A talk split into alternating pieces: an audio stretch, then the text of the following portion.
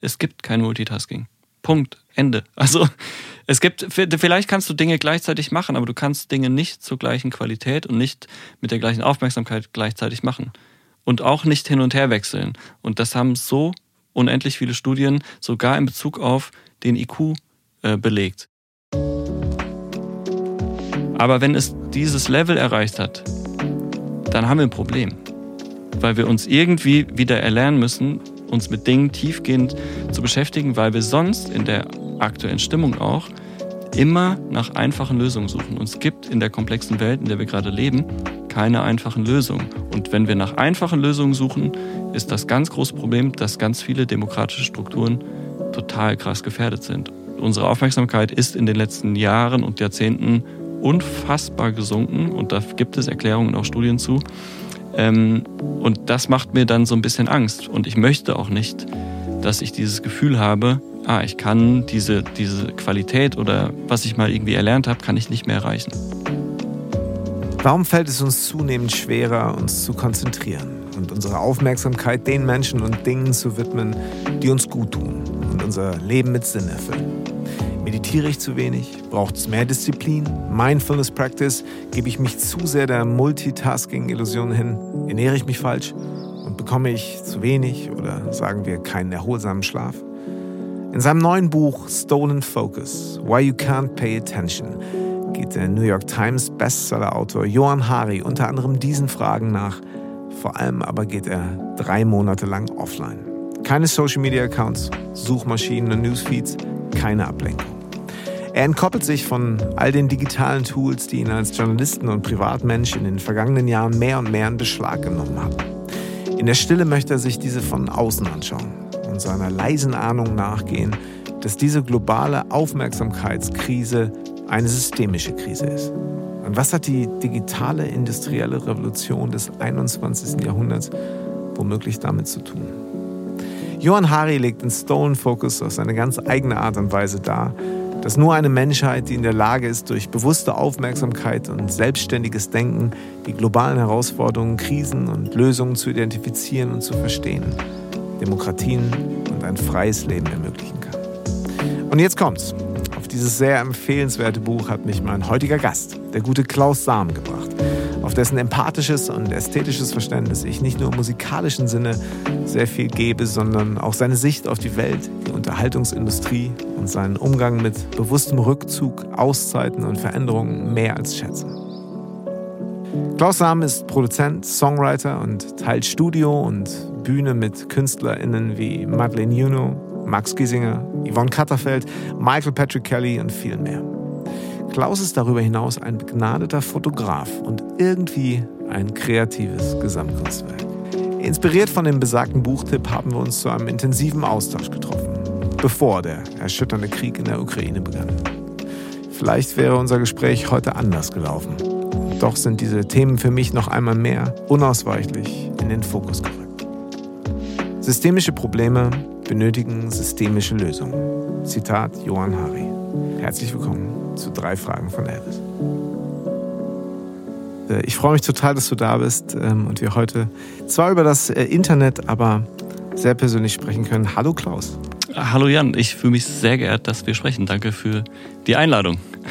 Ja, ich erwähnte es ja bereits, dass ich, äh, ich einen sehr, sehr wertvollen Buchtipp von dir bekommen habe. Und es ist nicht mhm. das erste Buch, was ich von Johann Hari äh, jetzt mittlerweile ja dann schon fast zweimal gelesen habe. Ähm, aber es hat äh, dennoch eine, ich habe mich gefragt, so, was sagt mir das, dass Klaus, auf dessen Meinung ich sowieso immer schon in Gesprächen und auch in dem, was du sonst so tust, viel, viel, äh, ähm, viel Fokus gelegt habe.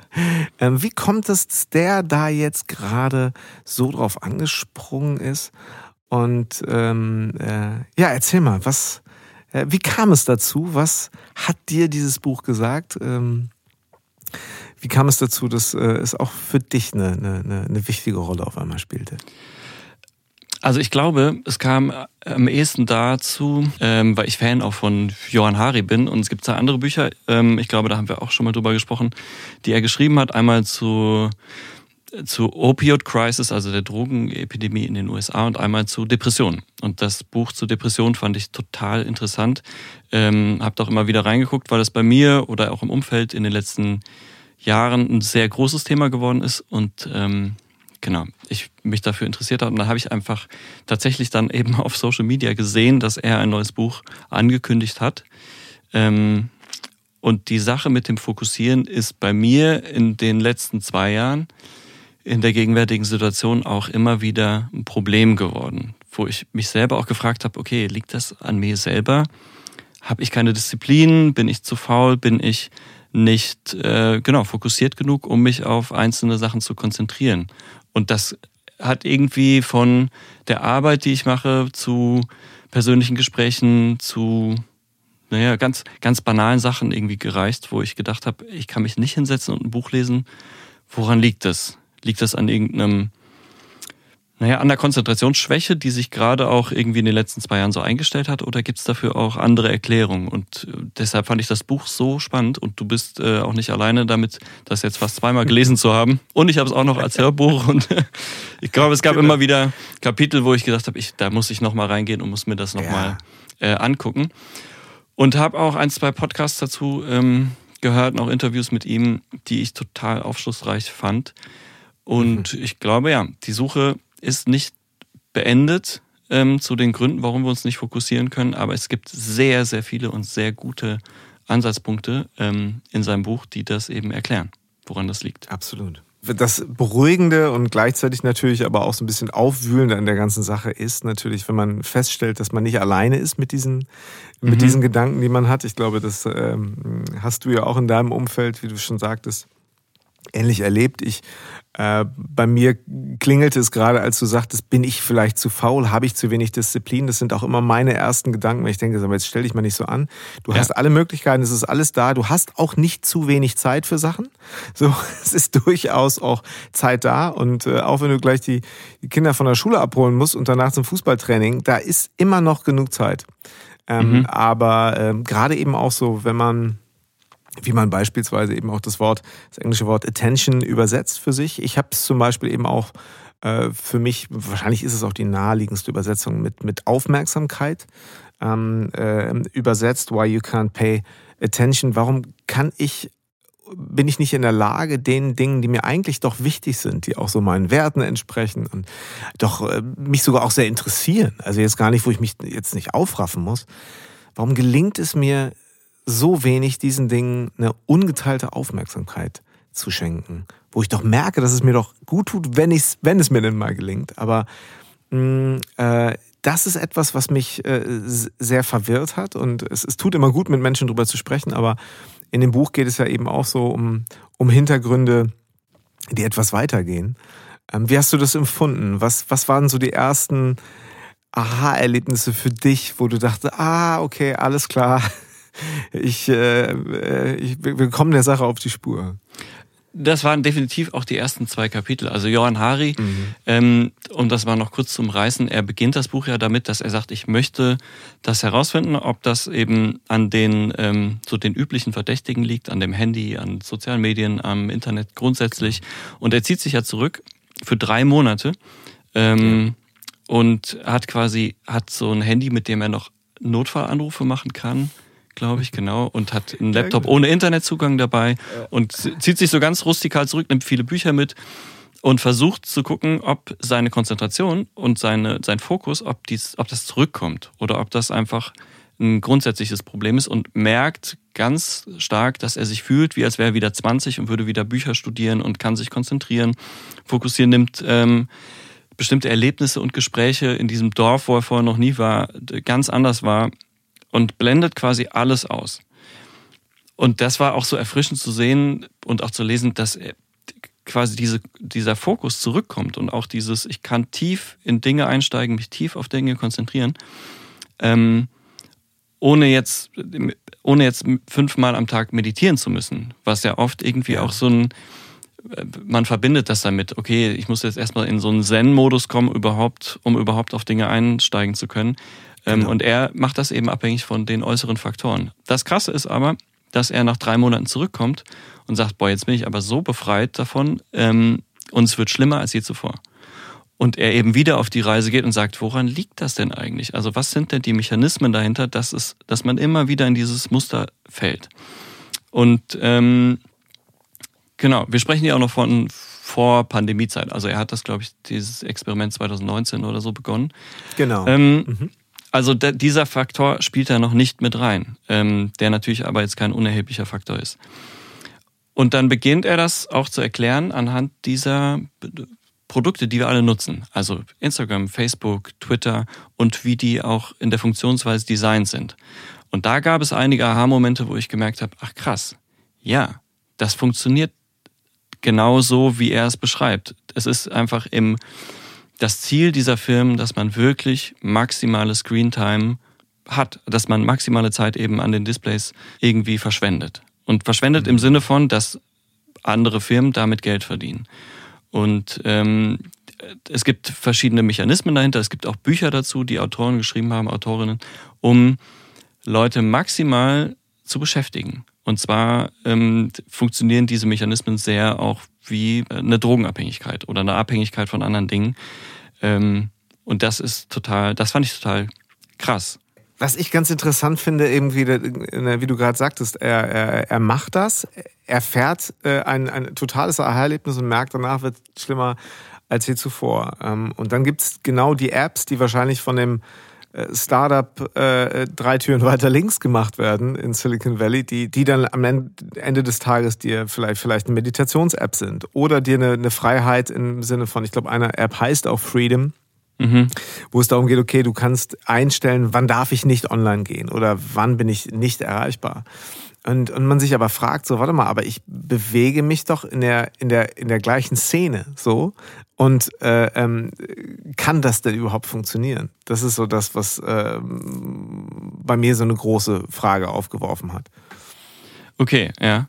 Das verstehe ich. Ich glaube, diese Szenezugehörigkeit ist ein großes Thema, auch in der Wahrnehmung und auch in der, naja, in dem, was wir machen, in der, Kreativ in der Kreativität so und im, im kreativen Business.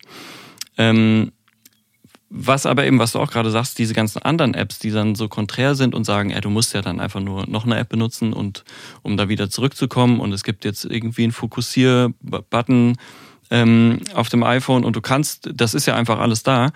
Und das beschreibt er sehr schnell auch als diesen Cruel Optimism, ähm, das halt so ein Konzept ist.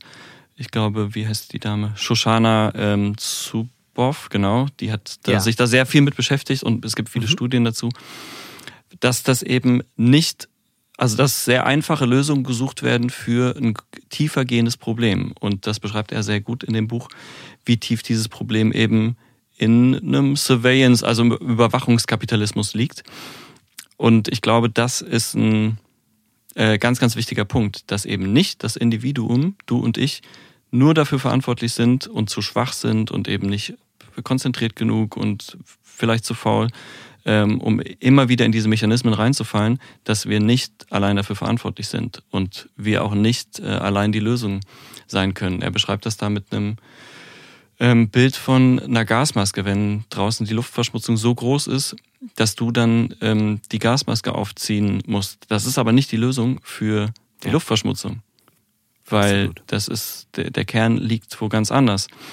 Und mhm. ähm, deswegen können kann nicht immer die Verantwortung beim bei der Einzelnen, beim Einzelnen gesucht werden. In unserem äh, ersten Gespräch dazu war das auch genau das der Punkt, wo ich dachte, okay, das wird, äh, habe ich mir, glaube ich, zu einfach vorgestellt, weil ich postete dir natürlich nach den ersten 120 Seiten und quer gehört im Hörbuch postete ich dir gleich ein Buch von, oder ich schickte dir ein Bild von ähm, meinem äh, Handy, was nicht ins Internet kann, ja. meinem iPod von äh, 2005. Ja. Und es war natürlich nur ein Augenzwinkern und es war mir klar, dass das natürlich, und ich weiß auch, dass das für mich nicht die Lösung ist, aber es ist für mich immer der Anfang zu sagen, ähm, was macht das mit mir und wie kann ich mich wirklich dabei beobachten? Und ich, für mich ist es eine deutliche Entspannung, die da passiert.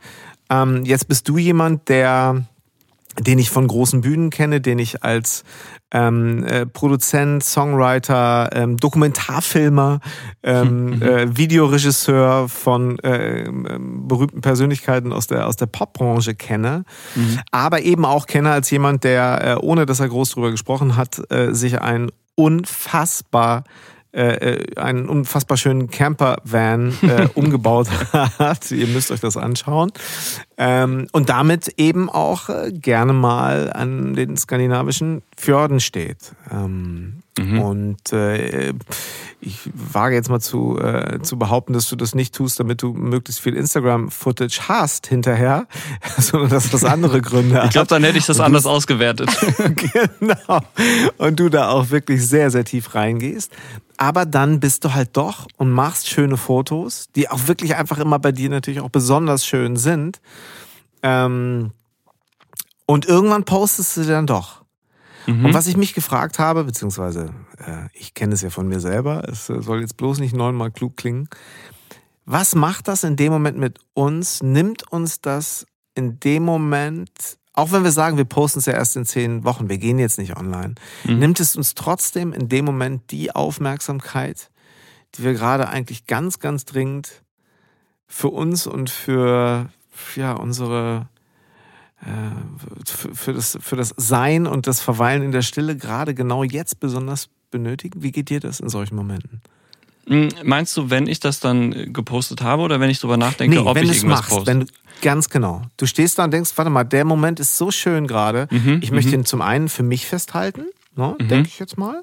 Ja. Und aber irgendwann geht es natürlich auch raus, weil na, du weißt natürlich auch, da sind Menschen, die werden sich auch drüber freuen. Aber ja. nimmt es dir Fokus in dem Moment? Was macht es mit dir? Gibt es so ein Grummeln im Bauch, obwohl du gerade, wie gesagt, sehr einsam an einem skandinavischen Fjord stehst?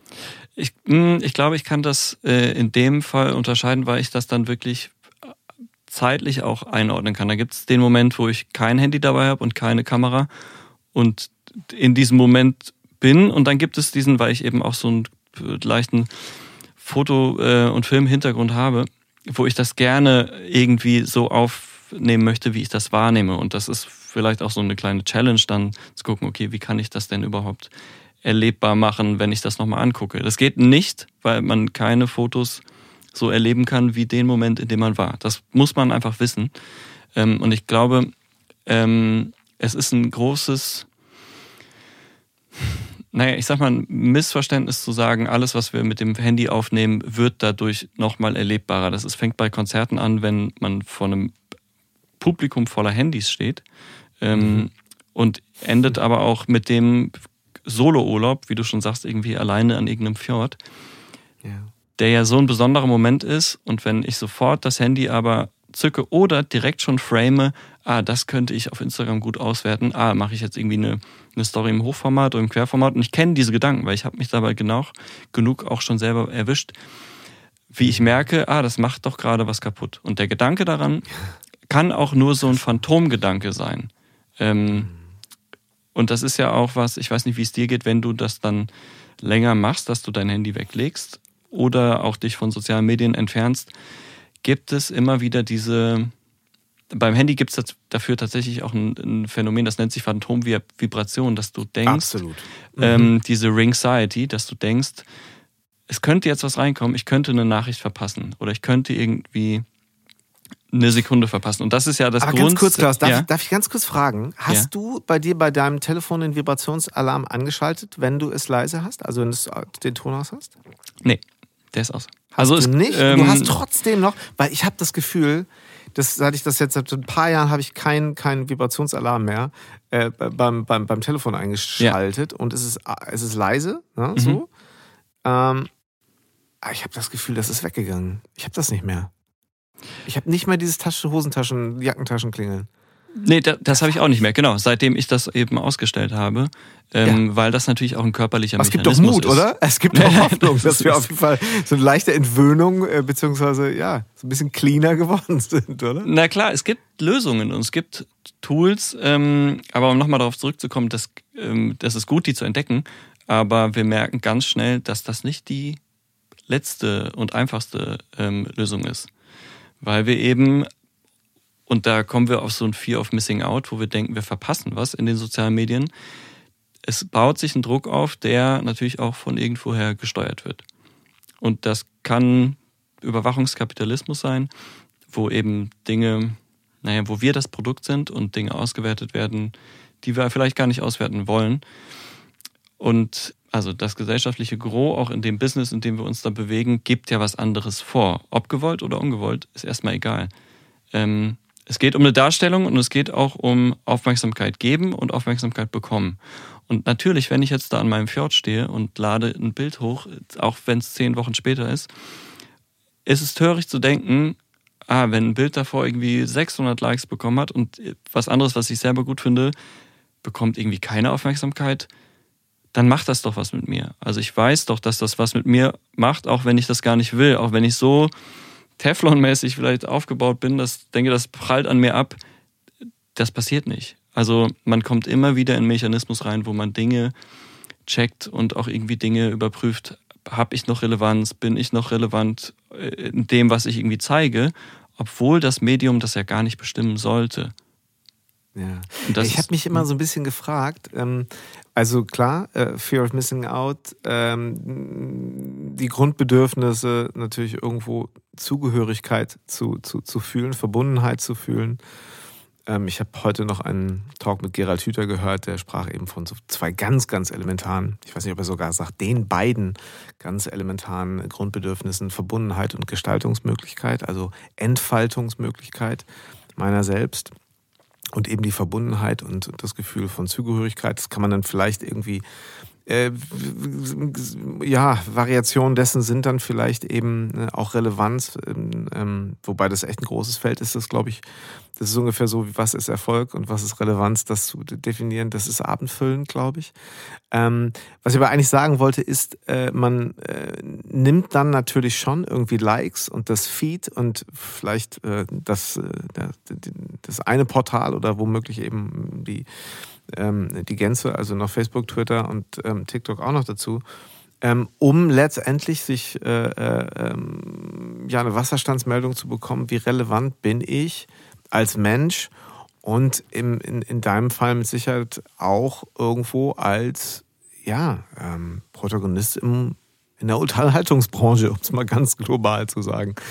Ähm, und, und ist das nicht äh, etwas, wo man vielleicht einhaken könnte und sagen könnte, okay, wenn ich jetzt verstehe, dass es am Ende des Tages wahrscheinlich nicht entscheidend ist oder sein könnte, dass ich als Songwriter, Produzent oder das, was ich gerade sehr gerne mache, mehr Jobs bekomme, wenn ich also, dass sich die Likes, die Anzahl der Likes darauf nicht übertragen lässt, dass ich da vielleicht was loslassen kann, weil ich meine, es geht ja da schon darum, auch in, in, in Verbindung zu bleiben und auch geschäftlich sich in irgendeiner Weise vielleicht auch zu akquirieren und zu sagen, Mensch, ähm, wäre schon schön, wenn die mich auch wieder anrufen.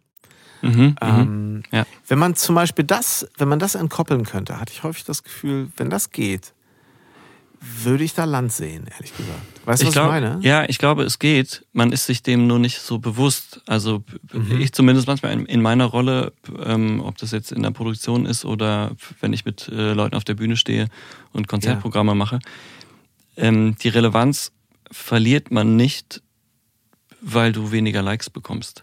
Ähm, und ich glaube, ja. das ist einfach ein, ein Trugschluss. Es, also es gibt natürlich auch Jobs oder Dinge, die ich gemacht habe, wo jemand was gesehen hat. Und vielleicht war es irgendwie ein fünf Sekunden Klavier-Ding, was ich auf Instagram hochgeladen habe. Und das hat darüber eine Aufmerksamkeit bekommen.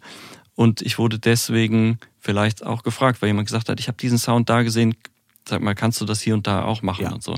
Und das mhm. ist natürlich ein, ein, Vorteil, den ich gar nicht ähm, kleinreden will, aber es war völlig egal, ob das jetzt Likes bekommen hat oder nicht. Natürlich mhm. hast du vielleicht mehr Aufmerksamkeit mit mehr ähm, Reichweite, das steht außer Frage, aber ich bin natürlich auch davon überzeugt, dass sich Qualität immer durchsetzt. Auf vielleicht mit einem längeren Atem. Ähm, aber ich glaube, das grundlegende Problem, und da wollen wir auch eigentlich noch drüber sprechen, ist eben die Fähigkeit, sich auf etwas zu konzentrieren. Und das mhm. funktioniert eben nicht, wenn Social Media der Messwert dafür ist oder Likes mhm. der Messwert dafür sind. Also äh, de facto geht das nicht. Außer du willst okay, einfach, du willst maximal Dinge verkaufen oder möchtest als Litfaßsäule ein bisschen Werbung für Dinge machen, das, das funktioniert schon, klar.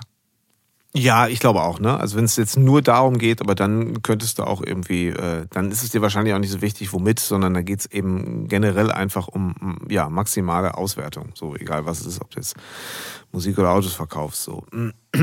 Aber du Aber hast wie doch, kann es denn- Ja, sorry. Mhm. Nein, sorry, Äh, du, du, du bist. ich möchte ganz kurz einmal fragen, wie das denn bei dir ist, wenn du dich zurückerinnerst, ähm, als du angefangen hast, zum Beispiel Musik zu machen. Du hast ja irgendwann auch ein Instrument erlernt oder hast Mhm. dich auf irgendetwas länger konzentrieren müssen, weil du gemerkt hast, da ist ähm, ein Verlangen da, etwas so richtig gut zu können oder zu üben. Mhm. Also ich habe damals irgendwann, als, als ich 14 war, angefangen, äh, E-Gitarrenunterricht zu nehmen, weil ich keine Lust mehr auf Klavier hatte, glaube ich. Und war so besessen auch von dem Instrument, dass ich da also in so einen richtigen Flow reinkam und irgendwie Ja. da gesessen habe und habe mir Tabulaturen runtergeladen und so, also Notationen und habe das versucht nachzuspielen. Und das hat mich nur insofern weitergebracht, sowohl im äh, Klavier als auch an der Gitarre, ähm, wenn ich mich für längere Zeiträume darauf konzentriert habe. Und damals, also damals klingt ein bisschen alt, so alt bin ich jetzt auch noch nicht, aber als ich 14 war oder 15 oder 16, da gab es noch kein Instagram.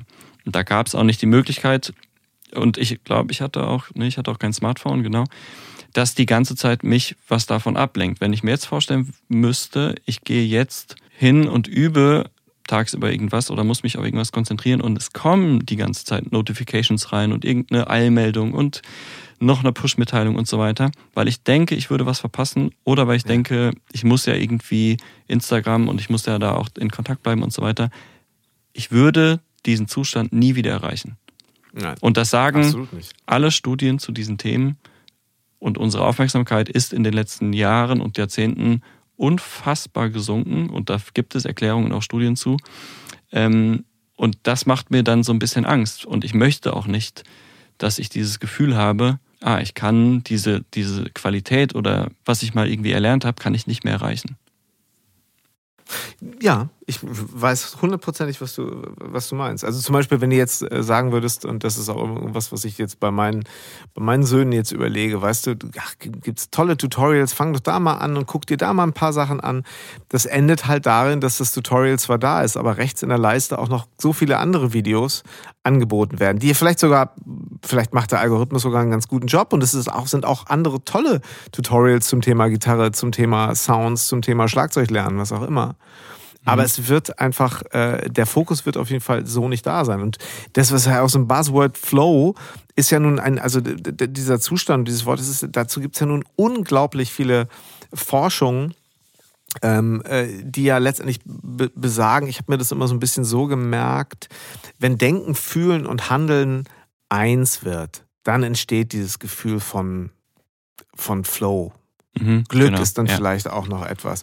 Und ich glaube, das ist halt genau das, was du eben auch beschrieben hast, ähm, als es so äh, darum ging. Auch wenn man, äh, ich glaube, das fängt sogar schon an, ehrlich gesagt, wenn man sich in, in, in bestimmte Welten so reingeträumt hat. So, dass ähm, ich kenne das zum Beispiel auch noch. Klar habe ich so ein bisschen Musik gemacht und dann ähm, ich erinnere mich an, äh, äh, das ist so ein, so ein Szenario. Ich fahre zu meinen Eltern Mhm. so 15, 16 und habe mir eine Musikzeitung am Bahnhof gekauft und sitze so im Zug und lese diese Musikzeitung.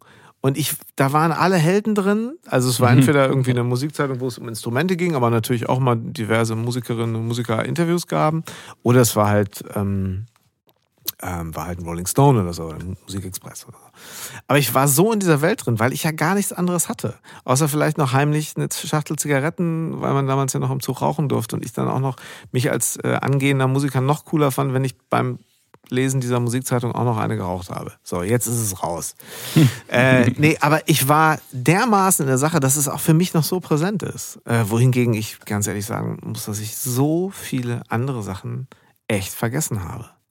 Und Mhm. ähm, äh, ich habe vorhin noch was gelesen, da ging es, äh, und das ist ja auch ein wesentlicher Punkt in dem, in dem Buch von Johann Hari, äh, wenn man sich eben äh, anschaut, was ähm, ja, was, was eben im frühesten Kindesalter passiert. Das unbekümmertes Spielen, dass es jetzt nicht ein Ergebnis haben muss.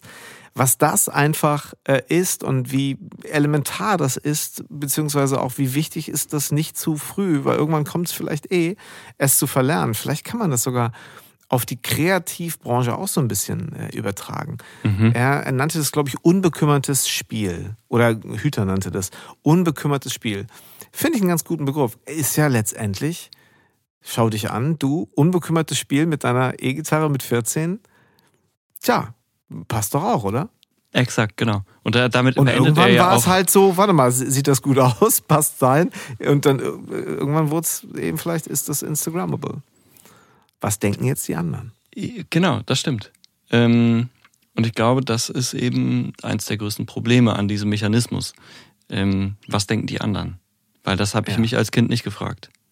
Und nee. ähm, da bin ich auch, ja, bin ich im Nachhinein, glaube ich, jetzt äh, froh drum, weil ich dann wahrscheinlich andere Entscheidungen getroffen hätte. Und gerade eben in diesem unbekümmerten Spiel, ich denke nicht drüber nach, ähm, sind ganz viele ja verrückte Sachen entstanden und man war irgendwie abenteuerlustig und ich glaube natürlich ist der Erziehungsstil ähm, auch anders und viel vorsichtiger, auch wenn Studien sagen, okay, wir sind eigentlich in einer deutlich sichereren Welt unterwegs mhm. und ähm, dein Kind darf auch mal draußen spielen und also ich glaube, das ist natürlich abhängig von wo man eben aufwächst, ganz klar. Ja, und ähm, hat genau. ganz viele andere Faktoren, aber wie ist es denn bei dir mhm. als, als Vater? So, mit diesem, also kannst du das aktiv unterstützen oder gibt es dann auch irgendwie neue Ängste, wo du sagst, wie bin ich denn aufgewachsen? Kann ich das heute noch auf mein Kind übertragen? Das ist, äh, du sagst schon, das ist äh, ganz klar abhängig vom Umfeld und äh, wenn man natürlich irgendwo im, Münsterland aufwächst, ähm, mhm. dann bleibt das auch noch relativ, also da ist noch ganz viel natürlich von dem, wie ich es kenne. Ähm, da würde ich dann eben ganz klar, da sehe ich eben eher die Gefahr darin, ähm, wie reglementiere ich irgendwo oder ist es meine meine Pflicht in, in, in, der Erziehung, bestimmte Dinge, und da sind wir dann eben auch bei den digitalen Medien, in irgendeiner Weise zu steuern. So. Äh, möglichst, mit möglichst viel Augenhöhe zu sagen, ähm, weißt du was? Lass uns jetzt mal zusammen den Frühstückstisch decken und dann könnt ihr die neue Folge von der Maus gucken mhm, auf dem iPad. Und nicht direkt nach dem Aufstehen. Ohne dass ich ein alter Motzopa werde, der sagt, wir machen das jetzt aber fand ich ja, ja auch doof. Genau. Wir machen ja, ja. den Sonntagnachmittagsspaziergang. Würde ich jetzt sagen, ach geil, habe ich voll Bock drauf. Früher fand ich das fürchterlich. Wie kann ich, äh, wie kriege ich das hin, dass, ähm, das ist ja ungefähr so wie, wenn du jetzt äh, jemanden beim unbekümmerten Spiel, egal ob es eben ein, ein, äh, äh, ein, Kind im Sandkasten oder aber ein, ein Musiker in, äh, beim Jam so, das, das kriegst du ja nur hin, wenn du, wenn du es nur aus der Entfernung beobachtest. Wenn du daneben stehst, ist das Unbekümmerte ja weg. Dann wird es ja, ne, dann hat ja dir der derjenige sofort das Gefühl, okay, ich werde jetzt hier bewertet. Mhm, in irgendeiner mhm. Weise. Mhm. So, ist das jetzt, ne? Und äh, sich da richtig zu verhalten, positionieren, das ist etwas, da habe ich Respekt vor und das äh, verändert sich, glaube ich, auch ganz stark. Aber es ist eben auch, wie gesagt, ein großer Unterschied, wenn du äh, äh irgendwo ähm, äh, außerhalb mit, äh, mit Zugang zur Natur hast oder jetzt äh, vielleicht ähm, im Wedding im, im sechsten Stock ohne Balkon wohnst. Mhm. Ähm, das ist einfach ein großer Unterschied beschreibst du gerade mein Leben. das, wusste ich zum Beispiel. das wusste ich gar nicht. Das, ich, ich wohne in Wedding und bin gerade im fünften Ehrlich? Stock ohne Balkon. Aber Entschuldige, das war jetzt wirklich nicht. Nein, aber ähm, nee, also das ist natürlich, Voll. und da, da muss ich von der Pandemie jetzt, also in der Zeit jetzt gar nicht, davon jetzt mal ganz zu schweigen.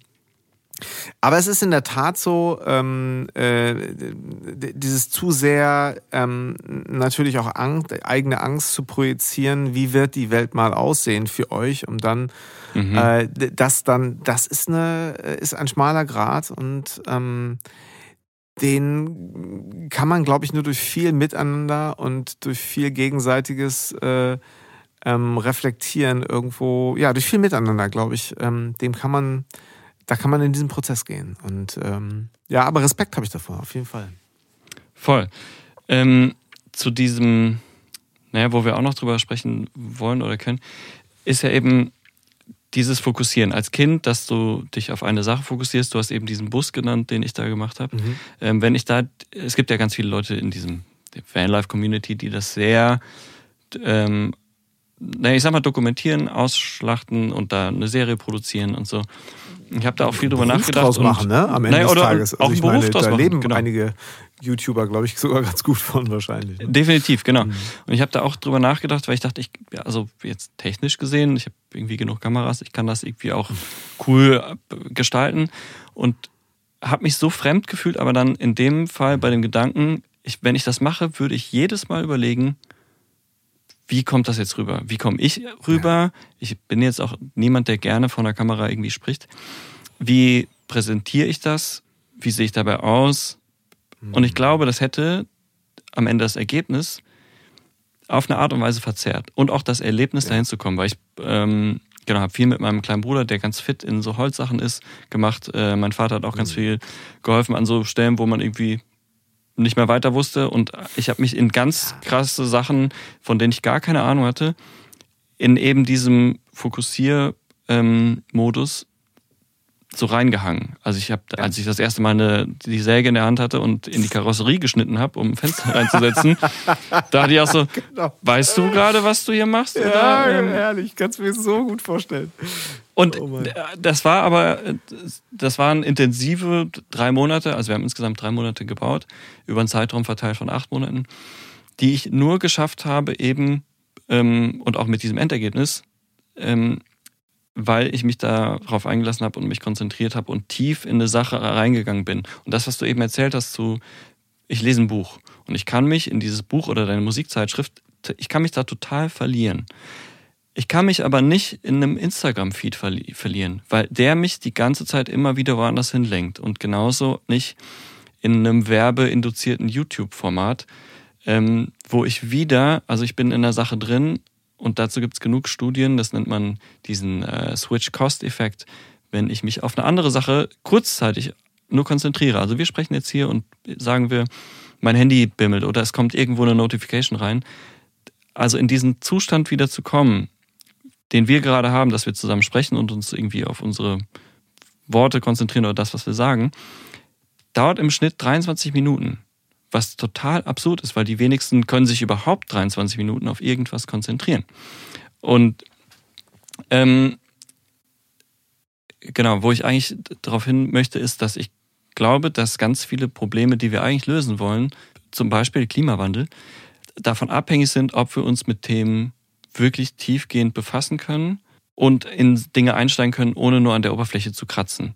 Ähm, und ich, das, was Johann Hari in seinem Buch ja auch beschreibt, ist, dass er zum Beispiel Leute interviewt, die er wirklich für intelligent und willensstark hält, die auf diesen Dingen, ähm, in diesen Themengebieten forschen. Und dann hat er so einen Aha-Moment, wo er den Autor von dem Buch Willenskraft interviewt. Äh, Willpower. Ein ähm, Psychologe, der eben auf diesem Gebiet forscht und ihn dazu befragt. Und dann sagt er, ja, witzig, dass du fragst ich merke in letzter Zeit, dass ich die ganze Zeit irgendwie am Handy hänge und habe da so ein neues Handyspiel und so. Und er dachte, krass, wenn der Typ, der das Buch Willenskraft geschrieben hat, da so hängen bleibt, also, also dann sind wir verloren. er, muss, er muss es doch wissen. Und dann gibt es natürlich auch so, so Sachen, ich will das jetzt nicht so hochhängen, aber so eine kleine ähm, Candy Crush-Affäre. Wenn jemand im Bundestag sitzt und irgendwie Candy Crush spielt und ich aber denke, wenn ich eine Debatte im Bundestag verfolgt habe und habe mir gedacht, krass, da wird gerade wirklich äh, hitzig diskutiert und da geht es um ernste Themen. Und wenn jemand da am Handy ist, dann schreibt er wahrscheinlich gerade irgendwie Ministerin, Minister XY von Land XY, ey du, wir müssen mal reden. Aber ich hätte ja nicht gedacht, ah, kann ja auch sein, dass die Person gerade auch seinen Instagram-Feed irgendwie checkt und guckt, wie ist denn der letzte Post angekommen oder was sind da für Kommentare. Und wenn ich mir überlege, in diesem hohen Haus ist die Konzentrationsfähigkeit auch gesunken. Und ich will mich jetzt nicht an Candy Crush aufhängen, weil das kann ja immer sein, dass man irgendwie mal sich nicht interessiert für irgendwas.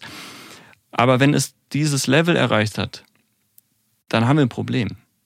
Weil wir uns irgendwie wieder erlernen müssen, uns mit Dingen tiefgehend zu beschäftigen, weil wir sonst in der aktuellen Stimmung auch immer nach einfachen Lösungen suchen. Und es gibt in der komplexen Welt, in der wir gerade leben, keine einfachen Lösungen. Und wenn wir nach einfachen Lösungen suchen, ist das ganz große Problem, dass ganz viele demokratische Strukturen total krass gefährdet sind und eben Verschwörungstheorien viel, viel schneller, also es gibt verschiedene Theorien, warum sowas entsteht, aber viel, viel schneller entstehen. Das halte ich für ganz krass gefährlich. Inwiefern glaubst du denn, dass, ähm, weil das ist natürlich immer so das, wo, wo man, oder wo ich jetzt persönlich immer äh, versuche als erstes anzusetzen, okay, wenn, was kann ich jetzt tun, und sende ich damit vielleicht ähm, die Energie nach draußen, die es jetzt gerade braucht. Also da gibt es ja natürlich dann auch so dieses Pay attention to what you pay attention to. Also selbst wenn du abschweifst, so versuche mhm. ähm, deine Aufmerksamkeit darauf zu legen, was es ist in dem Moment, ohne es zu bewerten. Das ist ja schon fast im Thema Meditation irgendwo mhm, drin. Mhm. Aber weil es ist eben äh, äh zum einen menschlich und zum anderen wie auch immer, wir müssen halt akzeptieren, dass wir immer schwächer sein werden als der Algorithmus. Weil ja. an dem forschen wirklich die zum einen, ja, will nicht sagen schlausten, aber sehr schlaue Menschen mit wahnsinnig hohem Kapital forschen einfach daran. Und wenn wir uns darüber schon im Klaren sind, dass es nicht darum geht, dieses Spiel in irgendeiner Weise zu gewinnen, ähm, aber die Entscheidungsgewalt zu, behalten, also auch mhm. Gestaltungsmöglichkeit zu behalten dann mhm. gibt mir das zum Beispiel Kraft. Ich könnte mir zum Beispiel eben dann aber auch vorstellen, dass es heißt, das geht nur, wenn ich in die Stille gehe. Und Stille heißt dann auch entkoppelt von, von den technischen Geräten. Und ähm, mhm. äh, ja, was kann ich machen, wenn ich nicht derjenige bin, der die schlauesten Bücher der Welt schreiben wird? Aber wie kann, kann es mir gelingen, Menschen eventuell darin zu bestärken, wie ist das vielleicht etwas, was ich gut kann? Äh, Mentor sein zum Beispiel. Ne? Auch natürlich so ein, ein, bisschen Buzzword, aber auf der anderen Seite, glaube ich, ganz wichtig. Ähm, und wo fange ich da bei mir selber an? Ähm, naja, eben, eben genau, indem du das machst, Leute bestärkst. Und eben von ja. eigenen, es geht immer darum, eigene Erlebnisse anderen zu erzählen und darüber zu sprechen. Das ist ja. das Wichtigste, was wir haben, nämlich, dass wir miteinander interagieren können und dass wir Voll. über Dinge reden können. Ähm, sowohl in sozialen Medien, weil wie gesagt, unser Gespräch hier ist ja jetzt auch nicht super anti-Tech, weil das hat ja auch ganz, ganz viele Vorteile. Es geht nur darum, Absolut. wie wir das eben äh, nutzen und auch zum, zum Besseren nutzen. Und das hat natürlich aber auch damit zu tun, dass sich die Modelle, wie sie funktionieren, ganz dringend ändern müssen. Und das ist kein Ding, was du selber machen kannst. Also du kannst nicht sagen als Jan Löchel, ich möchte jetzt, dass mhm. mein Facebook-Feed freundlicher ist oder besser aussieht oder das, also das macht ein Algorithmus. Und ja. ähm, das sind Firmen dahinter. Ich glaube, was wir im Einzelnen machen können, ist eben darauf aufmerksam machen und darüber sprechen. Wir müssen jetzt nicht alle einen Meditationskanal aufmachen, ähm, weil ich glaube, das würde auch, naja, es passt auch einfach nicht zu jedem. Zu mir würde es auch nicht passen. Ähm, aber trotzdem, wenn ich jetzt dann über, ich lese so ein Buch und dann habe ich ganz dringend das Bedürfnis, obwohl es irgendwie ein bisschen paradox ist, dass ich das eben auch auf sozialen Medien teile, weil ich weiß, da werden Dinge konsumiert und ich muss da kurz mal mein kleines Mini-Review und was es mit mir gemacht hat, teilen. Und das habe ich, ähm, vor ein paar Tagen habe ich auch irgendwas gepostet zum Thema Meditation, weil ich das, ähm, mhm. Meditation war nie mein Ding. Also ganz lange nicht. Und ich war aber ja, auch in den ja. letzten zwei Jahren so ganz oft an, also aufgrund ne, der aktuellen Situation und dann gab es berufliche Sachen, dann gab es sehr viele private Sachen, die mich dahin geführt haben zu checken, ey, du musst mal auf dein eigenes kleines Herz irgendwie hören, irgendwas stimmt nicht. So und irgendwas, irgendwie sind auch Gedanken da, die sind nicht gut und du kannst, du merkst, du kannst sie nicht kontrollieren. Du kommst in Gedankenstrudel rein und du musst was dagegen machen. Ich habe dann e-, erst Ende letzten Jahres, im Dezember, mich mit dem Thema Meditation ähm, auf Anraten von unserem gemeinsamen lieben Freund Max Giesinger, liebe Grüße an der Stelle, ähm, für eine App entschieden, die ist äh, Waking Up und ich will jetzt auch nicht unbedingt irgendwelche Apps promoten, aber ich habe zum ersten Mal gecheckt, ah, da erklärt mir jemand, warum ich das machen muss, auf eine ja. gute Art und Weise. Und ich habe vorher keinen Zugang dazu gefunden und gemerkt, das ändert so viel so schnell. Ähm, und vorher war für mich Meditation immer so ein Ding, ah, du musst erstmal Räucherstäbchen anmachen, dann muss das Licht gedimmt werden, dann musst du ja. dich auf ein fancy Kissen setzen und nur so kommst du in diesen Zen-Modus rein. Das habe ich immer ein bisschen abgetan als so ein böswillig ähm, formuliertes Hippie-Ding und dachte, ich, das, ich bin viel zu rational, ich brauche das nicht, weil das bringt mir am Ende nichts. Und ich, genau das Gegenteil ja. ist der Fall. Und ja. ähm, bin sehr froh, dass ich das jetzt jeden Tag mache und ja. das mir auch sehr viel bringt. Ähm, und darüber eben auch dann in den sozialen Medien zu berichten und zu sagen, da ist was, das findet nicht hier mhm. statt, das findet offline statt und das hat das und das mit mir gemacht. Probier's mal aus. Ja, absolut. Und ich glaube allerdings, wenn man zu sehr darauf eingeht, immer auf die eigene Story, glaube ich, in der Öffentlichkeit, dann, also ich finde das in Ordnung, ich höre das auch gerne bei Menschen, die ich schätze, so, aber auf der anderen Seite glaube ich, dass ähm, wir vielleicht aufpassen müssen, nicht zu sehr in diesen ich-AG-Kanälen dann zu enden. Ja. Also so, ich erzähle jetzt mal meine Geschichte und das ist meine App und dies geht es gar mhm, nicht darum, die App mhm, nicht zu mhm. bewerben. Aber ich, ich, ich, ich, ich, weil was du vorhin sagtest, dieses gemeinsame, sich, sich austauschen, das ist, glaube ich, etwas, was, was unglaublich wichtig wird, weil du weißt natürlich nie, wo erwischst du die Leute gerade. Und ja, ähm, wenn es jetzt immer nur darum, wenn jetzt dann immer nur es, es darum geht, das äh, Foto aus der Sonne zu, zu posten, hier meditiere ich gerade, mir geht's gerade echt super. Mhm, und mhm. versuch das doch auch mal. Und du erwischt jemanden, der gerade wirklich im Nieselregen äh, durch, äh, durch Bochum läuft und die Bahn verpasst hat. Ähm, weißt du, weißt du, was ich meine? Ich ist jetzt vielleicht ein bisschen äh, äh, sehr plump dargestellt. Mm, aber immer wieder im, im, im, als Ziel zu haben, verbindend zu wirken. Ich glaube, das ist etwas, wo wir so ein bisschen schauen müssen. Was kann zum Beispiel die Musikwelt? Was, kann, was können Musiker und Musiker? Was können, können wir tun, um da verbindend? Also, weißt du, wie hat sich das für dich auch vielleicht so ein bisschen dargestellt, Veränderungen in den letzten zehn Jahren, was das Miteinander auch in dieser Gemeinschaft angeht durch digitale Geräte. Von vielleicht im Studio sitzen und Spaß haben bis hin zu im Studio sitzen und fünf Leute starren in Bildschirme und schreiben sich eher in Google Doc Dokumenten als miteinander zu reden. Kleiner Einwurf von mir. Wie hast du das empfunden? Äh, ähm, ja, das letzte Jahr hat gezeigt, dass viel online stattfindet und wir alle auf Bildschirme starren, auch eben in kreativen Prozessen. Oder also auch wenn wir in einem Raum sitzen, um, sogar, das meine ich. Ja, genau. Du? Also Zoom, klar, da ja. geht's nicht anders, aber selbst wenn wir in einem Raum sind.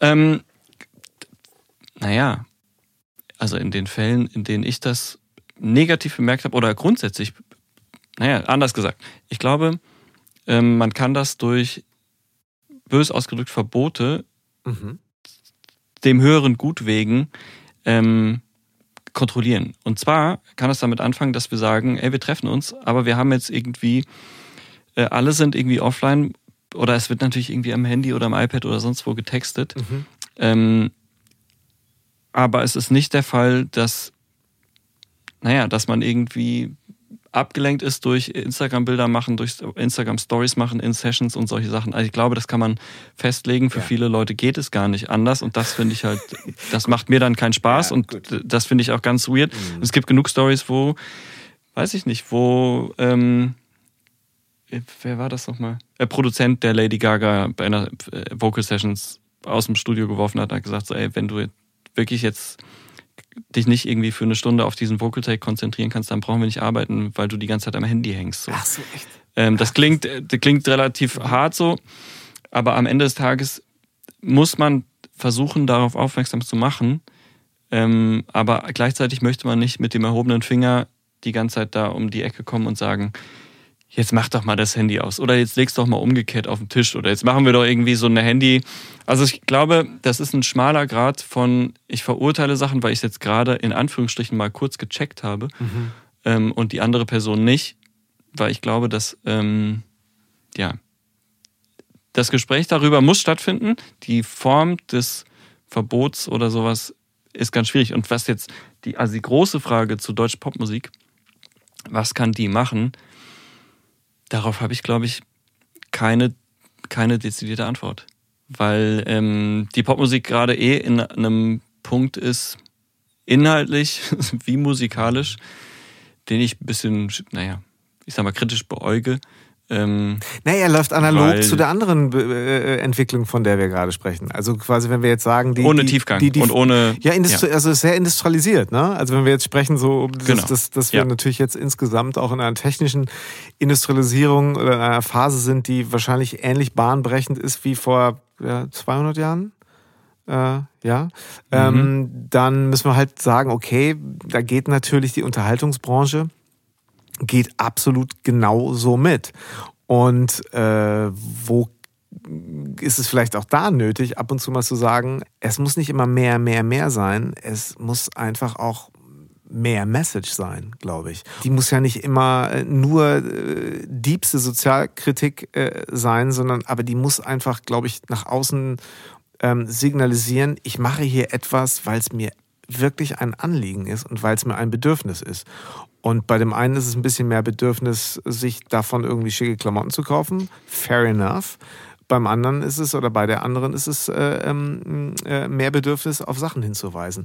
Aber ein Anliegen zu haben, äh, ist, glaube ich, ein ganz, ganz wichtiger, ähm, ganz wichtiges Signal, was man senden kann. Genau, aber das Problem ist ja, dass Social Media in vielen Fällen auch in einem InfluencerInnen-Dasein nicht so funktioniert. Also es gibt kein wirkliches Anliegen, außer dem Reichweite zu generieren und mehr Geld zu generieren und dann im besten Fall nach Dubai auszuwandern, um keine Steuern zu zahlen.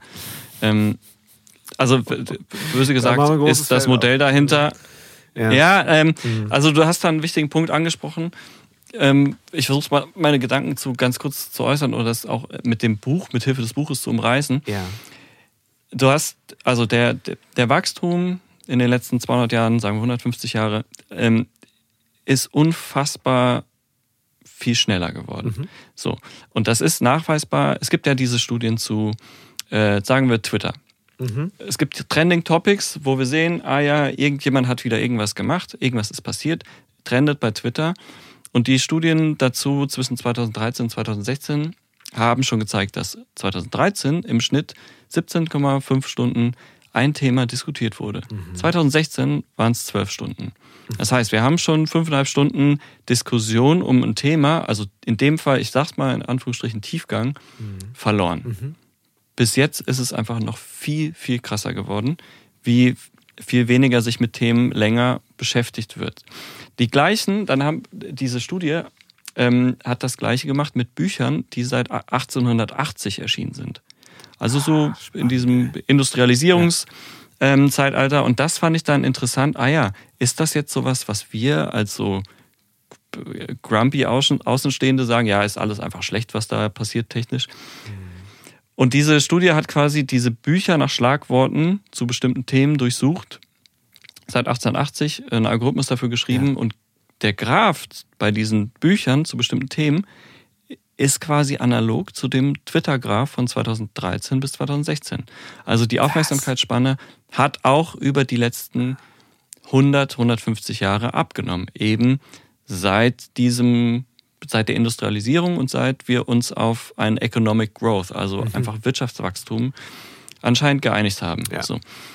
Und es gibt Studien dazu, dass wir schneller reden als 1950. Es gibt Studien dazu, dass wir schneller gehen als 1950. Ähm, und das geht alles in eine Richtung, in so ein Zeitalter des, der Beschleunigung. Ja. Und das klingt jetzt immer dann direkt so schnell, also dieses Wort Entschleunigung klingt immer so sehr schnell, auch äh, Achtsamkeit, Entschleunigung, das sind so Buzzwords, genau. Aber das Ding ist, ähm, wie jetzt eben auch die sozialen Medien funktionieren und eben auch Twitter ist, es wird nicht über ein Thema länger nachgedacht oder auch tiefer gehen, sondern es muss sofort raus. Also es gibt ja auch ganz viele Leute, die zurückrudern und sagen, gut, ich habe jetzt hier dann doch äh, vielleicht vorschnell was gepostet, Ja. weil ich nicht so tiefgehend drüber nachgedacht habe, äh, wird wieder runtergenommen. Das passiert bei einem Buch nicht so schnell, dass du schreibst, weil du dich vielleicht länger damit beschäftigst. Oder am Album, und beim, das Buch selbst kommt beim raus. Song nicht. Mhm. Selbst bei einem Song. Ja. Und das, genau, und darauf will ich jetzt auch hinaus, dass wir das eben in der, unserer Musikindustrie, in der wir uns da bewegen und auch arbeiten, genauso merken. Sowohl in Dingen wie Ultra Fast Fashion, weil einfach, also genau, ich muss anders anfangen, sorry. Sehr gut. Wachstum, Wachstum funktioniert nur über zwei Mechanismen. Also in der Marktwirtschaft, dass du einen neuen Markt dir erschließt Ja. oder ein bestehender Markt schneller gespeist wird. Das sind die zwei Mechanismen. Und unser, unser Modell ist ja, sagen wir, eine Firma wächst, also awarden wir den CEO. Er wird, mhm. kriegt irgendwie, keine Ahnung, mehr Gehalt, wird ausgezeichnet. Die, die Firma oder das, das Wirtschaftswachstum sinkt, also wird der CEO abgesägt. Mhm. Ähm, bei Regierungen ist es genauso. Wenn jetzt irgendwie die Wirtschaft gut läuft, dann wird jemand wiedergewählt und so weiter. Ähm, wir haben immer bestimmte Kennzahlen, die wir daran festmachen. Wenn der bestehende Markt einfach schneller gespeist wird, dann können wir das auf Musik genauso übertragen. Siehe Spotify. Siehe auch jemand wie Daniel Eck, Chef von Spotify, der sagt, also wenn ich Künstler wäre, Künstlerin, dann würde ich einfach nur mehr Songs veröffentlichen. Es liegt ja gar nicht daran, dass wir zu wenig auszahlen, sondern ich würde einfach mehr Songs veröffentlichen. Ja. Ähm, und das gleiche eben bei Ultra Fast Fashion oder in Halbwertzeiten von technischen Geräten. Wir können nur mehr Geld generieren, wenn wir jedes Jahr ein iPhone rausbringen und nicht alle zwei Jahre. Das ähm, und das ist ein ganz krasses ähm, Konzept, was sich eben durch dieses Wirtschaftswachstumskonzept auf alle Bereiche überträgt. Und da es leider auch die Kultur erreicht hat, hast du völlig recht. Ein Album, da denkt man vielleicht ein bisschen länger drüber nach. Wenn ich aber jede Woche den Drang habe, ah, um relevant zu bleiben, muss ich jede Woche eine Single veröffentlichen. Im besten Fall, keine Ahnung, alle zwei Wochen. Mhm. Also nimmt vielleicht auch die Qualität ab, weil ich mich auch nicht länger damit beschäftige. Ich will jetzt nicht so ähm, dieses Fass aufmachen von, ah, nur ein Album ist cool und wir müssen uns Nein, irgendwie wieder finde, dahin das, äh, zurückbegeben. Äh, absolut. Du sprichst mir aus der Seele, absolut. Mhm. Aber das ist ein Problem, was man irgendwie sehen muss. Ja. Und dieses Problem bezieht sich eben dann auch auf die sozialen Medien, weil ähm, wenn ich es schaffe als Unternehmen, ich habe den Markt schon erschlossen, Facebook, YouTube, was auch immer, aber wenn ich es schaffe, dass jemand auf YouTube ist und irgendwie Dinge anguckt und gleichzeitig das Handy in der Hand hat, um bei, auf Twitter irgendwas parallel dazu zu checken, habe ich doppelt so viel quasi Revenue, also doppelt so viel Möglichkeit, auf jemanden Werbeeinfluss zu haben weil die Screen Time sich einfach verdoppelt so. Und solange es da irgendwie hingeht, sind wir. Ja, was heißt hingeht? Wir sind lost. mittendrin. Also wenn sich das, wir sind mittendrin, es wird ja. sich jetzt sich einfach noch weiter beschleunigen. Aber die Frage ist ja dann auch eben immer und äh, das soll überhaupt nicht äh, ähm, neunmal klug klingen, weil ich habe das ja äh, viele Dinge, von denen ich dann spreche, auch schon bei mir selber erlebt. Aber wenn man sich doch dann fragt, okay, welche Signale sende ich denn nach draußen, wenn ich das alles mitmache? Und ist es nicht vielleicht auch mal so, dass auch, dass man mit weniger klarkommt? Nee, man speedet halt alles dann auch so ab und denkt sich, okay, alles klar, dann bin ich eben auch nicht besser. Ne? Also ich, da, da, mhm. da kann ich mir selber an die eigene Nase, an die eigene Nase fassen. Mhm. Das ist ja mhm. so ein bisschen so, ähm, wie soll ich sagen? Äh, früher mein Vater hat gesagt, okay, bestimmte Zeitungen lese ich nicht dann kaufe ich die halt auch nicht. So, weißt du, bestimmte Zeitungen finde ich nicht, Tageszeitung finde ich nicht gut, die wird, wäre nie gekauft worden. Es hätte wirklich im fernsten Urlaubsland nur eine Zeitung, deutsche Zeitung geben können, der hätte die nie gekauft. Das ist, genau, aber das ist ja auch dann, naja, so ein kleines Manifest oder sowas, was man eben nach außen trägt. Und darüber haben wir gerade gesprochen. Das ist ja total wichtig, diese Meinung fest zu vertreten und das auch so zu sagen. Wie das aber eben auf sozialen Medien passiert, ob man jetzt dann schon in Anführungsstrichen die Gegenbewegung ist, weil du nur alle halbe Jahre einen Song rausbringst. Richtig. Ich glaube, das ist nicht die Lösung. Und ich glaube, dass nicht, ähm, also so gut dieser Schritt zum Beispiel ist, oder ich will es auch gar nicht so doll bewerten, aber dass Neil Young und Joni Mitchell irgendwie ihre Musik runternehmen, weil sie merken, ah, da ist was bei Spotify, äh, da wird sich nicht drum gekümmert, deswegen möchte ich auf dieser Plattform und vor allen Dingen aufgrund vieler anderer Gründe nicht stattfinden ist ja ein, hat ja einen Effekt nach außen. Aber ich glaube eben leider in dem Fall auch nur einen minimalen Effekt und einen kleinen Effekt. Aber es ist, sie haben ihre Meinung und haben sie öffentlich gemacht und sagen, wir finden da nicht mehr statt, nimmt bitte unsere Musik runter, ähm, weil wir das nicht unterstützen wollen. Das ist sehr gut, aber ich glaube, nur im Kollektiv und nur im, gesamtgesellschaftlichen Kontext kann man was ändern. Das zeigt die Vergangenheit. Das zeigt die Vergangenheit in so vielen Bereichen. Johann Hari erklärt das in seinem Buch ja anhand von Blei. Blei, das in Wandfarbe war, ne? Mhm. Oder in Benzin. Genau. Und dass alle Häuser damals, 1900 und so weiter, mit Blei eben versetzt waren und das in ganz viele, ganz krasse Krankheiten äh, geführt hat. So. Mhm. Also in ähm, Blutkrankheiten und in Störungen vom peripheren Nervensystem und so weiter. Ja. Bis man gesagt hat, naja, ah wir müssen da ganz dringend was ändern. Und das, die Lösung ist nicht, dass wir jetzt alle keine, unsere Häuser nicht mehr bunt streichen, sondern wir müssen Blei aus, diesem, aus der Farbe rausnehmen. Genau. Und wenn ich jetzt hier in meinem Zimmer sitze, so, da ist meine Wand trotzdem noch gestrichen und ich habe keine Störung meines peripheren Nervensystems, jedenfalls nicht aufgrund von Wandfarbe, weil wir gemerkt haben, da ist ein, da ist ein System, was wir ändern müssen, weil es was Schlechtes hervorruft. Und genau das Gleiche äh, ist bei sozialen Medien. Wir müssen nicht Facebook abschaffen, aber wir müssen Facebook ändern, mhm. damit es eben keine Demokratien zerstört, was definitiv der Fall ist und genauso funktioniert, wie das äh, Francis Haugen in ihrem Whistleblower-Bericht eben erklärt hat, sondern wir müssen das System dahinter ändern.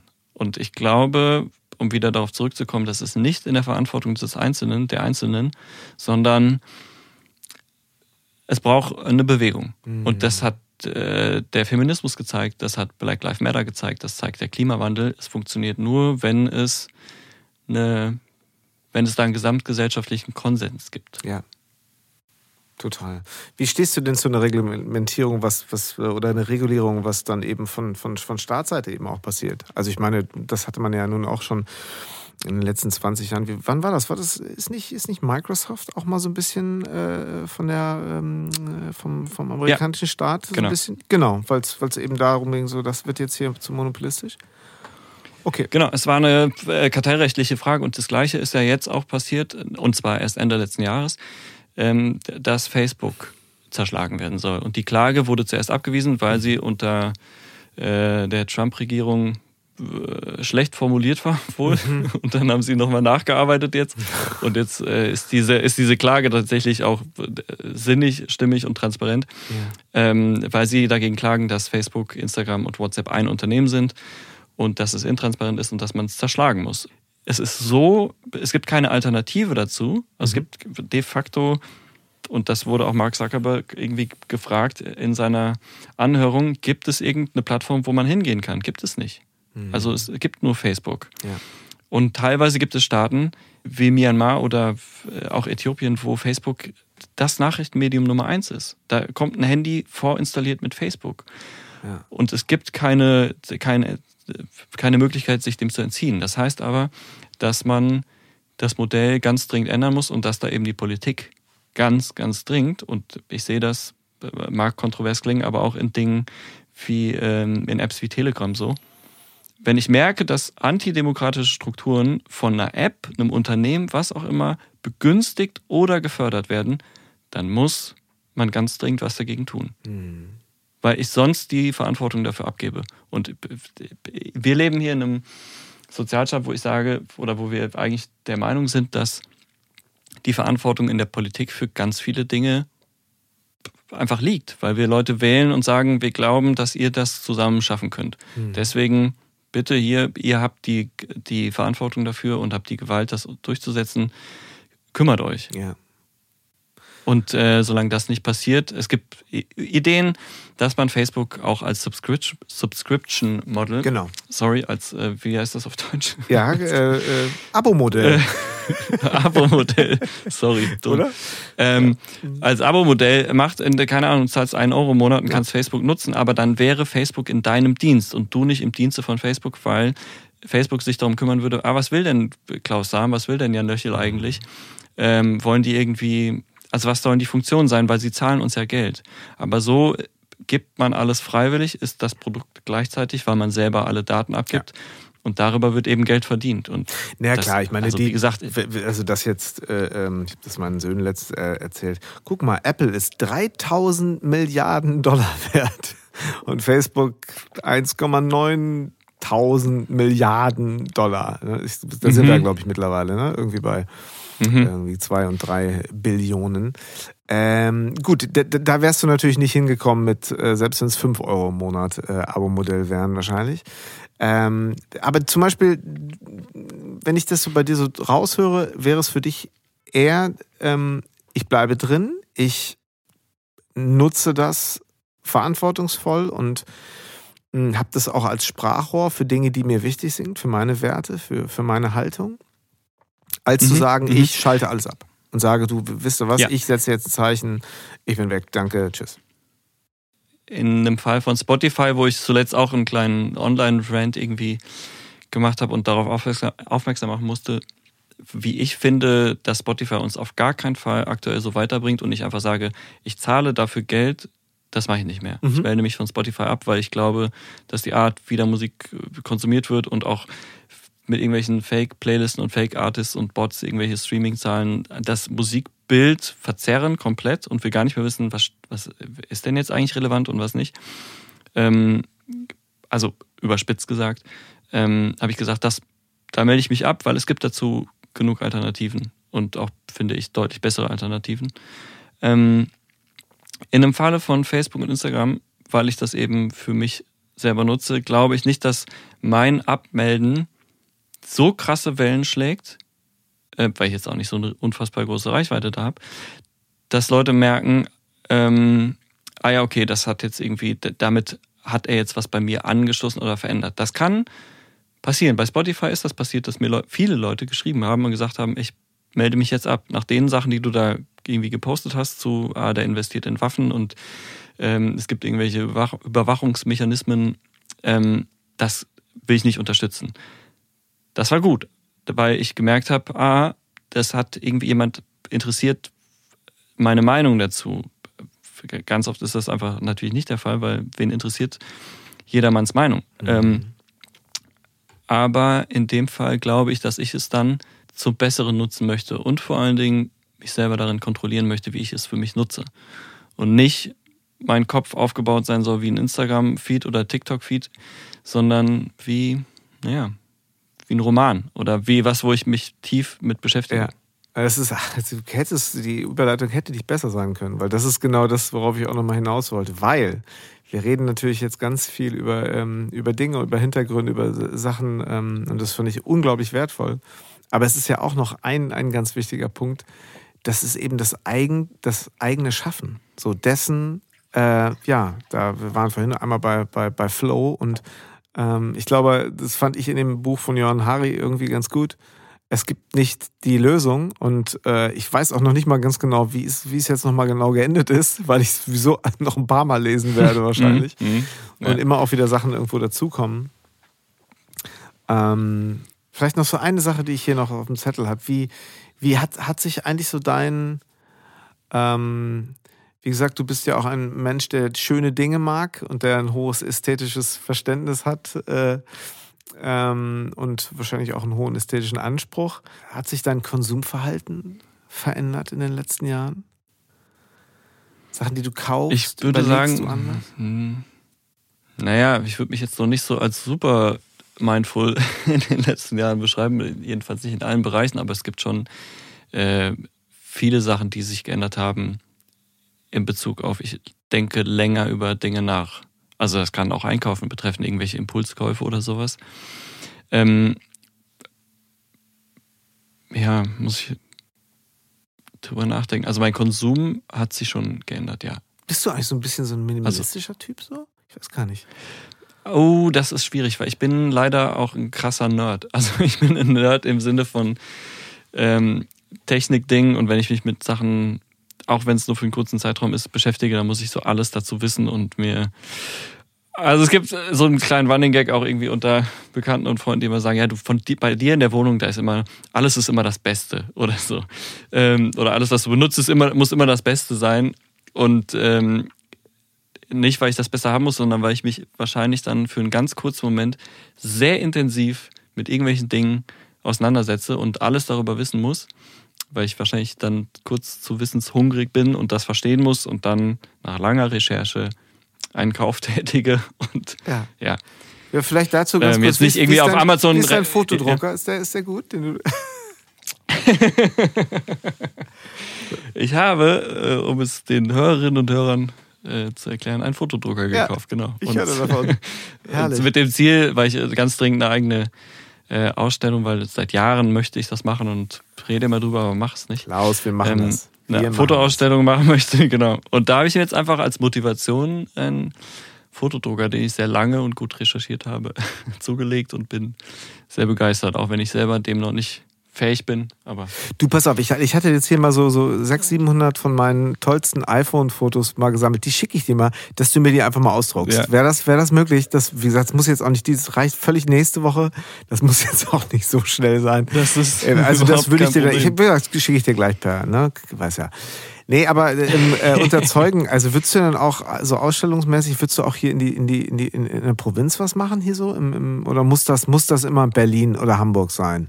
London oder Nee, Los also, Angeles. und- geht das auch hier in äh, dann würde ich hier mal na auch äh, würde ich hier mal ein paar so, man so eine Ausstellung kann ja auch auf Reisen gehen, oder? Unbedingt. Ich, also ähm, gibt ja auch verschiedene Themen und verschiedene Sachen, die ich ganz gerne ausstellen möchte und möchte es auch mit Musik verbinden. Weil die Yeah. Sachen, die ich zuletzt so in, auf Klavier als kleine Selbsttherapie irgendwie rausgebracht habe, das ist alles immer mit Fotografie verbunden und ich würde am liebsten das auch mit so einem kleinen, naja, man, man spielt ein Konzert und da werden parallel die Fotos quasi enthüllt oder gezeigt irgendwie. Ähm, und das könnte ich mir auch durchaus als so eine kleine Wanderausstellung vorstellen. Großartig. Ja. Das würde ich mich gerne. Wird, könnt, Wir haben vorher nicht drüber gesprochen, Ja. aber das äh, genau so, also so hatte ich es mir vorgestellt. Ich werde hier mal, alle, die zuhören, ne, ich werde das hier jetzt mal, ich werde hier mal alle Wege und äh, Hebel in Bewegung setzen. Kannst dich darauf verlassen. Das, das, wird, das wird passieren. Ja. Ach, das ist schön. Mm, Aber äh, sag mal, gibt's denn, ähm, ich habe jetzt gerade nochmal drüber nachgedacht, in diesem Buch und auch Aufmerksamkeit, vielleicht können wir noch ein, zwei Sachen, ähm, die wir jetzt gerade entdeckt haben oder auch machen, noch diskutieren oder sprechen. Was war so dein erster Schritt? Also du hast mir dieses Bild geschickt, dass du dein Handy dann einfach mal eingetauscht hast in ein ähm, Nicht-Smartphone, also ohne Internetzugang Genau. und so. Gibt es noch andere Mechanismen, wo du gemerkt hast, boah, wenn ich das mache, das hilft mir richtig krass? Ja, also wie gesagt, ich komme mir da immer so ein bisschen platt vor, wenn ich das sage, aber für mich ist es einfach tatsächlich äh, ähm, äh, bei mir selber ausprobieren, inwiefern äh, diese, diese völlig existenzielle, ähm, äh, ja auch Angst einsetzt ähm, oder ob sie denn einsetzt, wenn ich Sachen weglasse. Also tatsächlich eben in die Natur gehen, Handy zu Hause lassen, ähm, ist äh, für mich absolut, mhm. also schließt ja das an, was du gerade sagtest. Das ist für mich etwas, ja, und da finde ich raus und merke nach den ersten kurzen äh, verstörenden Momenten, ach, warte mal, das ist doch herrlich. Genau das habe ich jetzt gebraucht, das mal jetzt öfter.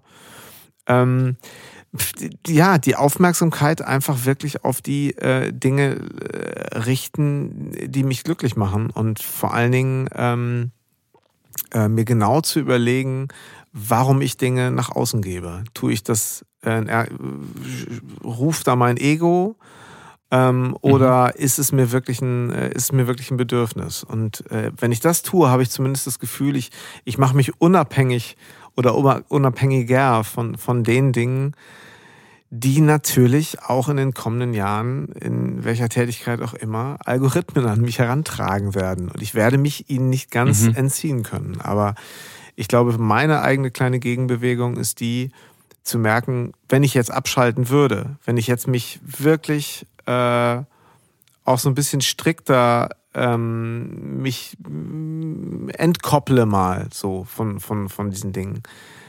Ähm, dass ich nicht morgen nicht wahrscheinlich nicht verhungern werde, dass ich auch immer noch Freunde Mhm. habe, die mir wichtig sind.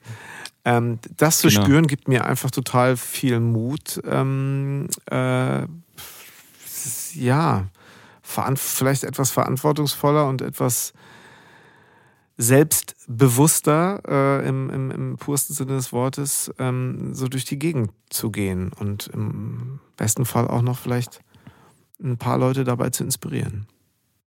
Mhm. Mega wichtig, ja. Also das ist jetzt noch so ein bisschen einseitig und klingt immer so jetzt immer nur du, du, du. Aber auf der anderen Seite glaube ich schon, dass es da den Anfang nehmen muss, weil ich bei mir jetzt merke, dass ich so eine gewisse Taubheit bekomme und so eine gewisse Stumpfnis, so, wenn ich, wenn ich da einfach das Gefühl habe, ach, ich laufe da jetzt so gerade so mit. Und dann werde ich einfach wirklich, dann wäre ich auch unglaublich, also dann finde ich mich selber so uninteressant und so uninspirierend. Das ja, genau, es ist so eine Taubheit, die dann entsteht. Das mag ich nicht. Also so möchte ich nicht leben. Und das möchte ich auch nicht, also so, so, so möchte ich auch nicht äh, nach außen sein. Und du? Genau, das ist ein wichtiges äh, Ding, was du sagst, ja. Diese Taubheit und dieses, wie man sich fühlt mhm. und was das auslöst, darauf zu hören. Mhm. Und dass man das auch als eigenen Messwert nimmt. Genau. Wenn ich irgendwas ähm, Tolles gemacht habe oder was Tolles erlebt habe oder irgendwas Teilungs, in meinen Augen Teilungswürdiges habe, was ich gerne hochladen wollen würde, warum auch immer, oder es kann auch irgendwas Witziges sein, mhm. dann mache ich das und scrolle aber irgendwie auch durch diesen Instagram-Feed durch und merke, wie, ähm, wie das Gefühl, was ich hatte, abnimmt. Mhm, Nur aufgrund der Tatsache, dass ich natürlich was vergleiche und ich habe dann irgendwie folge irgendwelchen Leuten, die vielleicht ähnliche Sachen machen oder so und vergleiche natürlich automatisch, ah, die Sache, die ich jetzt, jetzt gemacht habe, ist gar nicht mehr so gut oder ist auch nicht mehr, hat nicht mehr die Relevanz und ich möchte das als Messwert nehmen, sobald dieses Gefühl aufkommt von, ich scrolle irgendwie durch und habe vielleicht auch meine Handy-Notification, dass ich nach 15 Minuten kein Instagram mehr benutzen darf, ausgestellt und bin in so einem Rabbit Hole, ja. dass ich darauf höre, was macht das mit mir, also sowohl körperlich als auch mit dem, ja. mit dem Kopf, weil ich merke auch, dass das ähm, eine körperliche Reaktion hervorruft. Und ja. das habe ich auch ganz krass gemerkt mit Zeiten, in denen ich das Handy in der Hand habe nämlich vorm Schlafen gehen oder direkt nach dem Aufstehen. Ich wollte gerade sagen, das Thema Schlaf, da können wir eine eigene, wahrscheinlich dann eine eigene Folge nochmal drüber machen. So, ne? Mhm. Es gibt einige Themen, ja, die man sehr äh, tief noch sprechen könnte, aber ich habe gemerkt, ich muss das als einen, ähm, als einen Mechanismus anerkennen, zu checken, was macht das mit mir. Und es macht, ich habe äh, bessere Reaktionen, wenn ich, also bei mir selber, wenn ich irgendwie ein Buch mal in die Hand nehme und sei es irgendwie nur für fünf Seiten, als wenn ich irgendwo durchscrolle. Und Johann Hari, äh, um da nochmal drauf zurückzukommen, vergleicht es ja in diesem Buch auch mit dem Punkt von einem Navigationssystem. Also ich öffne eine App und habe was im Blick, ich möchte was machen und es leitet mich, der Algorithmus leitet mich die ganze Zeit immer noch woanders hin und ähm, nimmt nochmal eine Abzweigung. Und wenn wir zum Beispiel sagen würden, oder wenn Google Maps so funktionieren würde, dass wir eine, ein Ziel eingeben und wir gehen aber so ein paar, der Weg ist nicht so, wie wir ihn kennen. Und er geht immer nochmal eine Kurve nach links und rechts, weil da nochmal irgendwo eine Werbetafel ist. Dann würden wir diese App nicht benutzen, weil das in unseren Augen defekt wäre. Wir würden sagen, ich will doch schnellstmöglich an mein Ziel kommen. Ja. aber ich würde nicht irgendwie Google Maps benutzen, nur weil das, also, ne? Voll, total äh, als äh, mir das so ein bisschen bewusst geworden ist und ich dann auch gemerkt habe, ja, genau so funktioniert das. Ich möchte kurz was nachgucken und wir kennen das alle wahrscheinlich, sowohl auf YouTube als auch auf Instagram als auch auf Facebook. Ich möchte kurz mal gucken, wer hat heute alles Geburtstag und mir wird irgendwas angezeigt. Ah ja, okay. Ich möchte auf Instagram irgendwas hochladen und dann gehe ich aber auf den, vielleicht auch auf den Entdecken-Feed oder was auch immer und verliere mich in unfassbaren Tiefen von, ah, das gibt's ja auch noch, ah, das ist ja auch noch da und ja. Ähm, gerade vorm Schlafengehen, wo irgendwie auch der Kopf mal runterkommen soll und auch die Gedanken vielleicht mal sortiert werden sollten, habe ich gemerkt, dass es bei mir unfassbare Auswirkungen auf die Schlag, äh, Schlafqualität ja. hat. Ja, und, und ich schlechter schlafe. Ja. Und das ist ja nun ja. wirklich, also das ist ja nun ganz einfach wissenschaftlich nachzuweisen, was das so, so, so macht. Und na, da, na klar. Also die ja. Studien sind ja so völlig klar. Und trotzdem, absolut. Ähm, äh, vielleicht noch so eine Sache, die, ähm, die mir gerade noch einfällt, ähm, weil ich bei mir das auch, ähm, ich möchte ganz klar entscheiden, wie ich mit Menschen in Verbindung trete und wie ich mit, wie ich Menschen Zeit und äh, Aufmerksamkeit widme und die dann auch wirklich mhm. widme. Das heißt, ähm, ähm, die Art und Weise auch miteinander äh, ja, zu kommunizieren, ist, halte ich für extrem wichtig, ähm, wie wir das tun. So, es ist nicht jeder der Telefon-Guy, aber ähm, ich merke, dass mir wichtig ist zum Beispiel, dass ich nicht nur in nicht nur, also bei Leuten, mit denen man das öfter macht und wo man weiß, hey, da ist jetzt gerade was anderes, ähm, da kann man das machen, aber jetzt rein äh, ohne Hallo, Tschüss und Danke nur noch zu kommunizieren, äh, da habe ich keinen Bock mehr drauf. Und dann mache ich das auch mhm. nicht. Zum Beispiel. Ja. Dann, ja, äh, dann, dann, äh, so. Das finde ich schon, schon sehr wichtig. Und ähm, äh, die Antenne nicht zu verlieren, wo man jetzt auch wirklich vielleicht mal äh, gebraucht wird. Ähm, Mhm. vielleicht Unbedingt, mehr ja. als eine, eine, eine schnelle Sprachnachricht irgendwie an der Ampel. Mhm. Und das ist etwas, äh, ja, halte ich für sehr wichtig. Ja, ja, das hat, es gibt Momente, wo mich das ähm, doch, da werde ich so ein bisschen wütend, glaube ich. wenn ähm, mich zum Beispiel jemand anruft, äh, auch wenn es nur so eine Frage ist, wie geht's dir? Und ich merke aber, dass parallel ganz viele tausend andere Sachen passieren. Also, keine Ahnung, ich, mich ruft jemand an und ist aber gerade im Gehen. Ah, Ich bin gerade noch am Weg irgendwie zur Post, aber ich wollte mal kurz durchhören und so und ist aber komplett abgelenkt. Also im Sinne von, ich räume auch parallel noch die Spülmaschine ein und ich mache das und das. Ähm, also manchmal passiert mir das selber, weil das in dem Moment passiert, dass dann jemand anruft und ich muss dann sagen, okay, ich muss jetzt mal kurz hier auf Stopp machen oder lass uns doch gleich telefonieren. Aber ich möchte wirklich, genauso wie wir jetzt hier reden, natürlich passieren tausend andere Sachen und ich höre, nehme andere Dinge wahr oder es fliegt was am Fenster vorbei oder was auch immer. Aber ich möchte mich auf das Gespräch konzentrieren. Und wenn ich mich um jemanden kümmere oder mit jemandem in Kontakt treten will, dann auch total Ja. fokussiert und nicht Dinge nebenbei mache und nicht irgendwie unkonzentriert Genau. nicht teilnehme und nochmal frage, ah, was hast du gerade gesagt? Ach, wie war das? Ach, sorry, habe ich gar nicht mitbekommen. Äh, kannst du nochmal wiederholen? Also, das bringt niemand weiter. Ja, klar. Manchmal denkt man auch, oh ja, ich werde alt. aber Naja, aber auch dieses, ich, glaube, äh, es, gibt, äh, das, ich hoffe, ich habe es gibt kein Multitasking. Ja, genau, genau, absolut. Das gibt es nicht. Total. Also das, äh, viele sagen ja, das gibt, also ich bin total multitasking-fähig. Es gibt, also in allen Studien nachgewiesen, es gibt kein Multitasking. Punkt. Mhm. Ja. Ende. Also Genau. es gibt, vielleicht kannst du Dinge gleichzeitig machen, aber du kannst Dinge nicht zur gleichen Qualität und nicht mit der gleichen Aufmerksamkeit gleichzeitig machen. Und auch nicht hin und her wechseln. Und das haben so unendlich viele Studien, sogar in Bezug auf den IQ äh, belegt. Äh, das, die Firma Hewlett Packard hat das in Experimenten gemacht, wo sie ähm, Leute, Angestellte besch beschäftigt hat und eine Gruppe durfte ohne Unterbrechung arbeiten, die andere wurde die ganze Zeit mit abgelenkt, mit Notifications, mit irgendwie Telefonaten. Und nicht nur ist die Arbeitsqualität äh, ganz krass gesunken, sondern sie haben einen IQ-Test gemacht und der war zehn Punkte schlechter.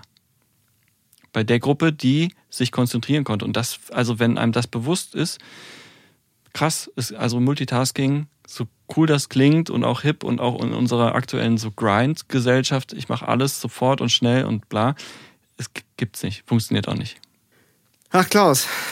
Ähm, wir sprechen seit anderthalb Stunden. Wir, wir haben schon total lang geredet. ja, das ist stimmt. sehr, sehr schön. Und wir sprechen seit anderthalb Jahren. Sorry, ich hab auch, äh, seit anderthalb Jahren, seit anderthalb. Stunden sprechen wir, sprechen wir nämlich äh, äh, ähm, extrem fokussiert, wie ich nämlich finde.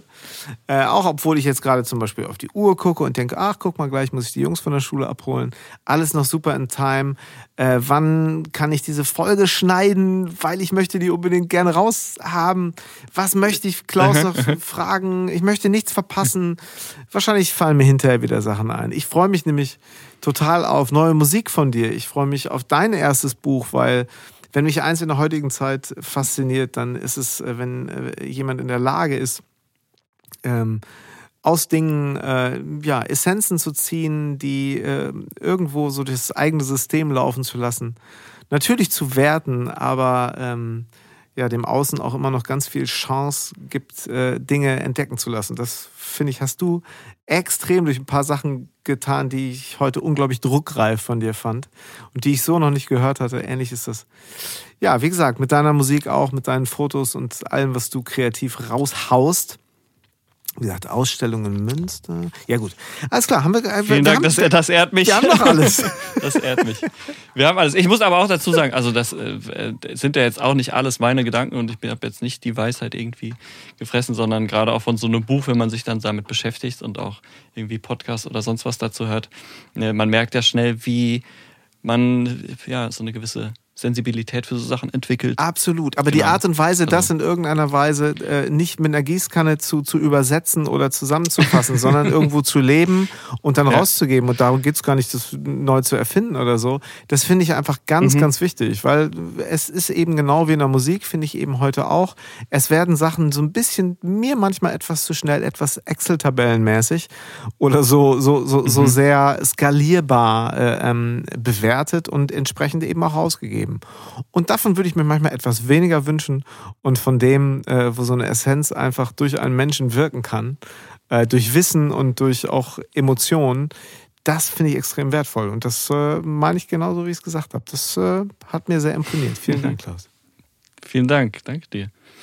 Auf ganz bald. Äh, ne? Und wie gesagt, also natürlich sehe ich dich gerne am Klavier, aber ich habe auch, ich sehe dich auch sehr gerne mit äh, unserem Freund Max Giesinger auch mal wieder auf einer großen Bühne, wie zuletzt in Oberhausen im Sommer, an einem unbeschwerten Sommerabend. Auch darauf freue ich mich mal. Das wieder. war das letzte Konzert? Genau, also das ich gesehen habe zumindest. Ja, ja, ja.